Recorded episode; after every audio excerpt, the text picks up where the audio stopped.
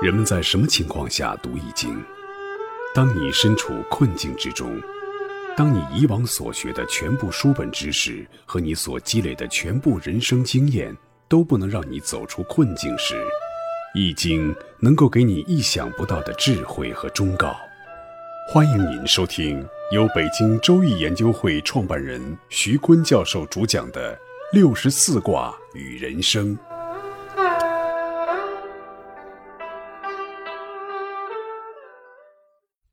亲爱的听众朋友，大家好，我是北京周易研究会创办人徐坤。今天我带您走进周易殿堂，主讲六十四卦与人生。听众朋友们，大家好，我是林雪。我们在魁卦的第二讲当中讲到了职场当中暗算，实际上比明争更可怕。但是暗算呢，又是职场当中的一种常态，这应该怎么预防一下呢？如果我明白职场暗算的手法有哪几招，那你就会明明白白的做事了。否则，就是你是职场的老江湖，也会一不留神掉进陷阱。暗算第一招：收集黑材料，写匿名信给主管、上级和相关人员。如果你被对手收集了各种信息、黑材料，这个你必须要掌握，你也得这样做。你也要注意对手的各种信息。你也要拿住对手的黑材料，必须掌握用与不用是一个问题，关键时候不能用时没有这种黑证据，呃，这种匿名信给主管的这种上报信息，会在不知不觉中扳倒对手，这是职场最常用的手段。经常体制内提议干部写封匿名信，贴一张邮票，八分钱啊，让纪委跑半年，这个干部也就不用了。这是体制内常用的啊。第二招呢，就是公开宣布流言蜚语，抹黑对手。啊，刀呢只有一面有刃，而人的舌头却是百刃。舌头是把杀人刀，谣言什么时候都有，小广播、小喇叭都是严重摧毁人设的力量。非公开的舆论更能伤人于无形。我们善于利用小道消息抹黑对手，用舆论孤立对手。使对手处于失道寡助的境地，造成人品上的不堪。我们说六三要是被人额上刺字、削了鼻子，受了这样的侮辱性的刑罚，他就应该学会利用网络传播，公开对方的罪行。第三招呢，是利用上司为对手设计的工作障碍，把公司最难的工作交给他。比如，我记得 九几年的时候，每个公司都在陷入三角债中，最难的事儿就是讨债。我们做当代经理人的时候，我就观察我们那广告公司的老板啊，他要觉得他的经理人不太合格了哈，哎，他就表扬他，然后给他加重活，本来是一年五百万的广告吧，他就加上一千万，让他累死累活也完不成，这样让他自动离职。或者让他去公关一个特别难公关的客户，做一些瓜田李下的事儿。比如你要拉客户，你就得送礼吧。一送礼呢，就涉及到行贿。我记得当年的飞利浦呢，就好多市场营销人员就被抓了，罪名就是行贿。他们就把礼品呢送给了客户，但是还有一些销售人员呢没有被抓。这一抓一没被抓，对比一看呢，领导心明眼亮了。那些没被抓、没有行贿事实的，就是把公司让他们送给客户的礼品，他们自己给眯了，所以他们就没出事儿。那些把礼品送给客户的呢，恰恰就是忠实的执行了公司为公司做市场拓展做出贡献的人。这种设计瓜田李下，让对方留下把柄，让事情做到事半功倍效果，自己不留痕的方法，也确实很损哈。这一讲我们继续学习魁卦，我们再来看上六爻辞：魁孤，见使复图，载鬼一车，先张之狐，后说之狐，匪寇，婚媾，往欲语则吉。复是背的意思，图是泥，狐是弓，说是托。上九与六三遥遥相应相对，六三呢？因被九二九四诬陷，九二九四呢又将其治罪，上九呢，这个时候都看不清、听不明，也不知道事情的原委，只觉得远远看去，六三就像是看到了一车鬼一样，使得上九都要拿起弓来射，又迟疑。毕竟六三是这个上九心中曾经有的人选，本来上九是信任六三的，他们两个人是一伙的，不是仇敌，是一个同道人。猜忌在最后还被澄清了，就像一场大雨荡涤了一切污泥浊水，把六三身上的那些泥呀都冲刷干净了，还六三一个真相。这六三可真难呀，遭到了上下合力的欺负，几次险被送进监狱，不停的让六三背这样的黑锅，背那样的黑锅。上九呢，就处在魁卦之中啊，处在离合之际。需要经过一番误会周折才能合聚。这一爻呢，就告诉我们职场如何自保的道理。你要明白谁是你潜在的对手，要先出招啊，主动的打败对方，自己才能活得安全。那谁是你潜在的职场对手呢？怎么察言观色找到这个对手呢？又怎么样及时的除掉这个潜在的对手呢？李斯给我们留下的方法就是用树敌法拉拢人。李斯那么大本事，他怎么甘心和赵高勾结在一起呢？李斯之所以被赵高说服，是因为未来的利益格局中，田蒙将会代替李斯的位置，所以李斯为了保住自己未来的位置，就与赵高联手了。那你怎么样来找到自己潜在的敌人呢？第一，那些可能顶替你的人，取代你的位置的人，例如白起进攻赵国，赵国即将陷落时，范雎就怕白起成功以后取代自己的位置，而直接向秦王进了谗言，让白起丢失了战机，并战死在沙场。那如果你的办公室来了一个新毕业的大学生，一个很讨人喜的小女孩。你就热情的帮助她，把她什么都教会了。突然之间，老板就下令让你离职。那么关心新人的职业发展，怎么就培养了一个手手，就把自己给取代了呢？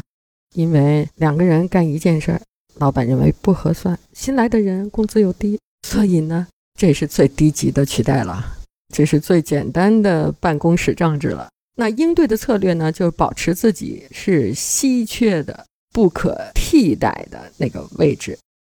第二种潜在的竞争对手就是会与你形成竞争关系的人，比如老板也怕每人一岗，以后呢就只专不能了，就开始轮岗，那就上位搏杀的人都是知根知底的同事啊，都是每个人所有的岗位都可以值守的。这个时候呢，要早就有预知谁是你未来的竞争对手。一旦出现了上位的空缺，谁将是你最大的敌人？以免到时杀得天昏地暗，还不分胜负，还杀敌一万自损八百的。那应对的策略呢？就提前布局，提前下手。一旦出现位置空缺，其利益的争夺战可以占到有利的一方。第三种暗算方法呢，就是扳倒阻挡你升迁的人。你自己希望的位置上坐着一个实力又强又肯干的人，只要他存在，就永远不会有空位置留给你。那你只能熬着。那这时你就要使用阴招扳倒他，收集他的黑材料，等待时机出手。或者呢，更好的方式是帮助他升迁，以便自己顺便顶替他。所以你要分析出谁是潜在的对手，就能提前做好预防，从容应对。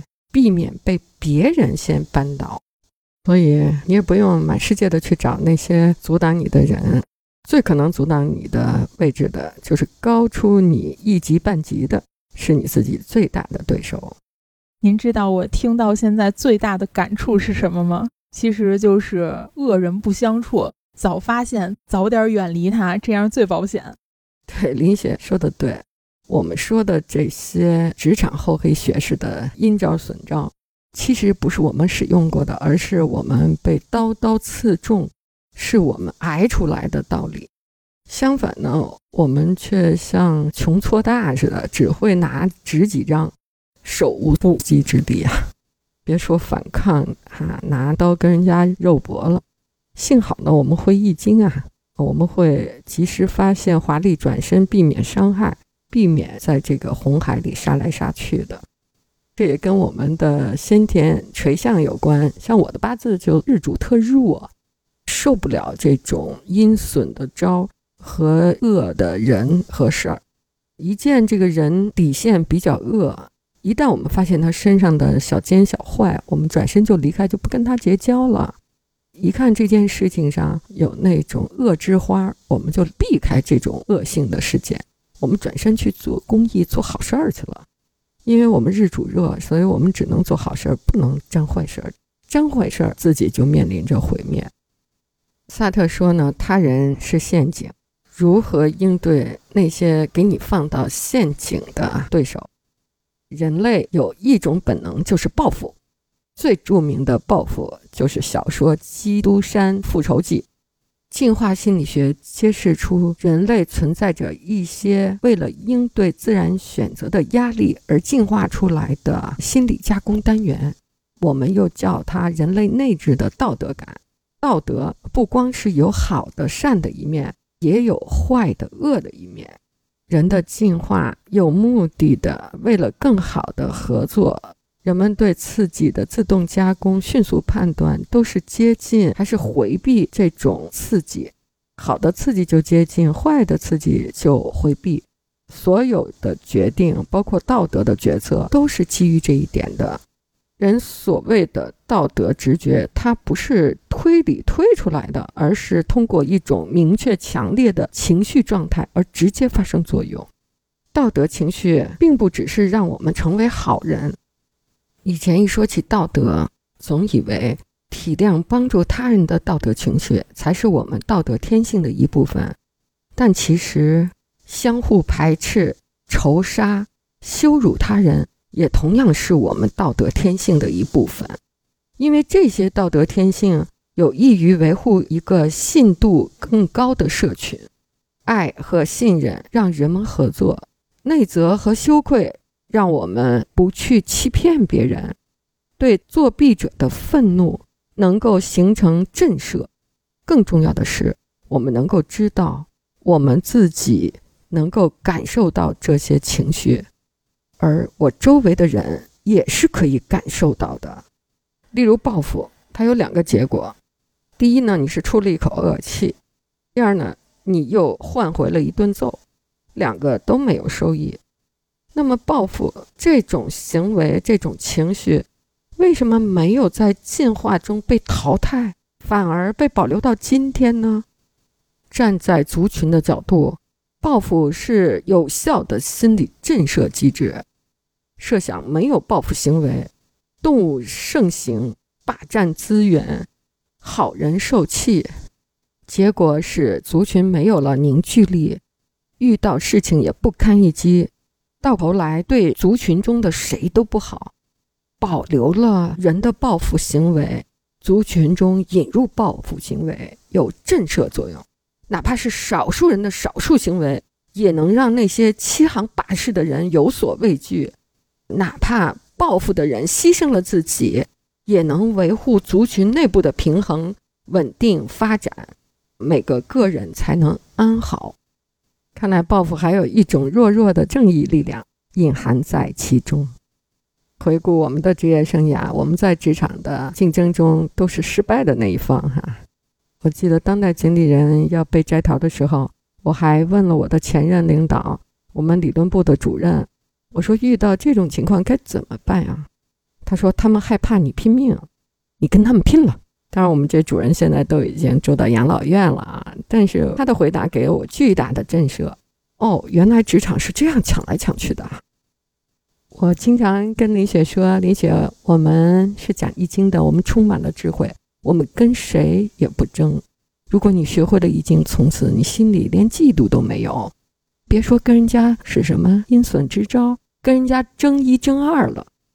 易经充满了人生的智慧，你掌握了它。当你面对巨大的人生陷阱的时候，你会泰山压顶不弯腰。